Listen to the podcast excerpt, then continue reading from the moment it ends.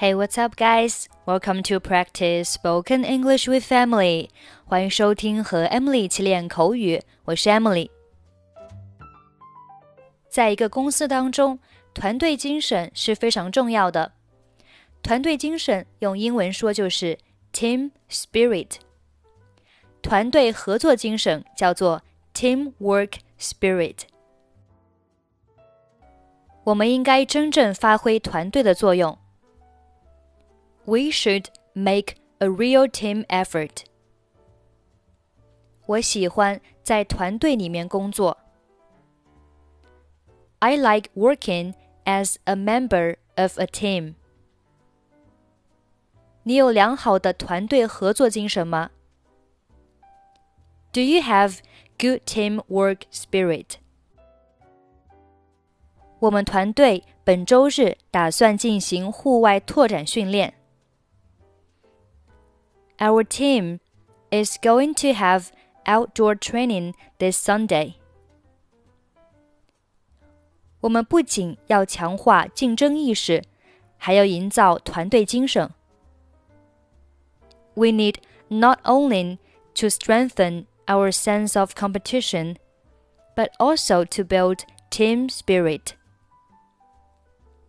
你喜欢独立工作还是团队工作 ？do you prefer working independently or teamwork?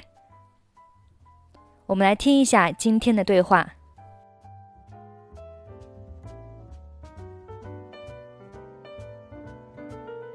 早上好，我有件事情想和你商量一下，你现在有空吗？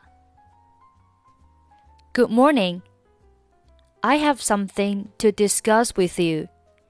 Have you got a minute? 有啊，你什么事呢？Yes. What's the matter? 为了按时完成工作，你需要发挥团队的作用。我们团队的每一个人都负责一个板块，你有什么意见吗？In order to finish the work on time, you need to play a team role. Everyone in our team is going to need to delegate one section. What's your view? 我愿意负责数据的这一板块，我已经做了大部分，而且我比任何人都熟悉。I'd like to carry on the number section.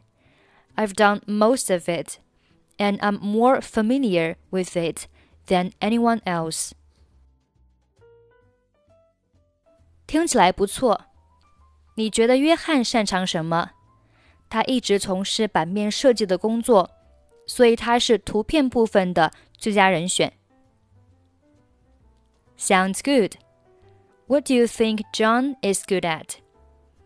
He has been working in layout design so he is the best person for the picture section.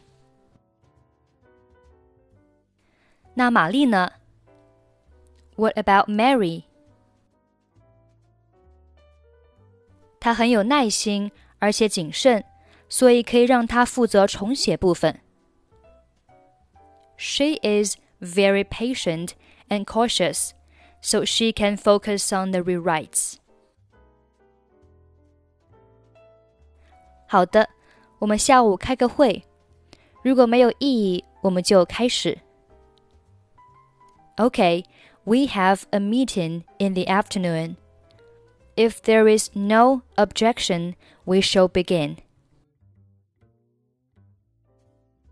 员工之间建立团队合作精神很重要。如果有人没有做好自己的工作，整个团队就会遭殃。Building teamwork spirit among the employees is very important. If anyone does not do his or her job well, the whole team will suffer. 是的，没错，每个人都要有团队合作的精神。Yes, you're right. Everyone should have the spirit of teamwork. 下午你要重点强调这一点。You should highlight this point this afternoon. 我会的。I will. Good morning. I have something to discuss with you. Have you got a minute? Yes. What's the matter?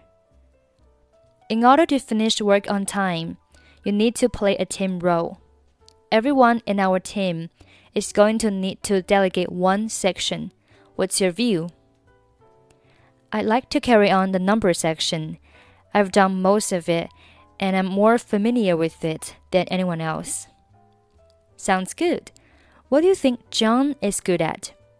He has been working in layout design, so he is the best person for the picture section. What about Mary? She is very patient and cautious, so she can focus on the rewrites. Okay, we have a meeting in the afternoon. If there is no objection, we shall begin. Building teamwork spirit among the employees is very important. If anyone does not do his or her job well, the whole team will suffer. Yes, you're right. Everyone should have the spirit of teamwork. You should highlight this point this afternoon. I will.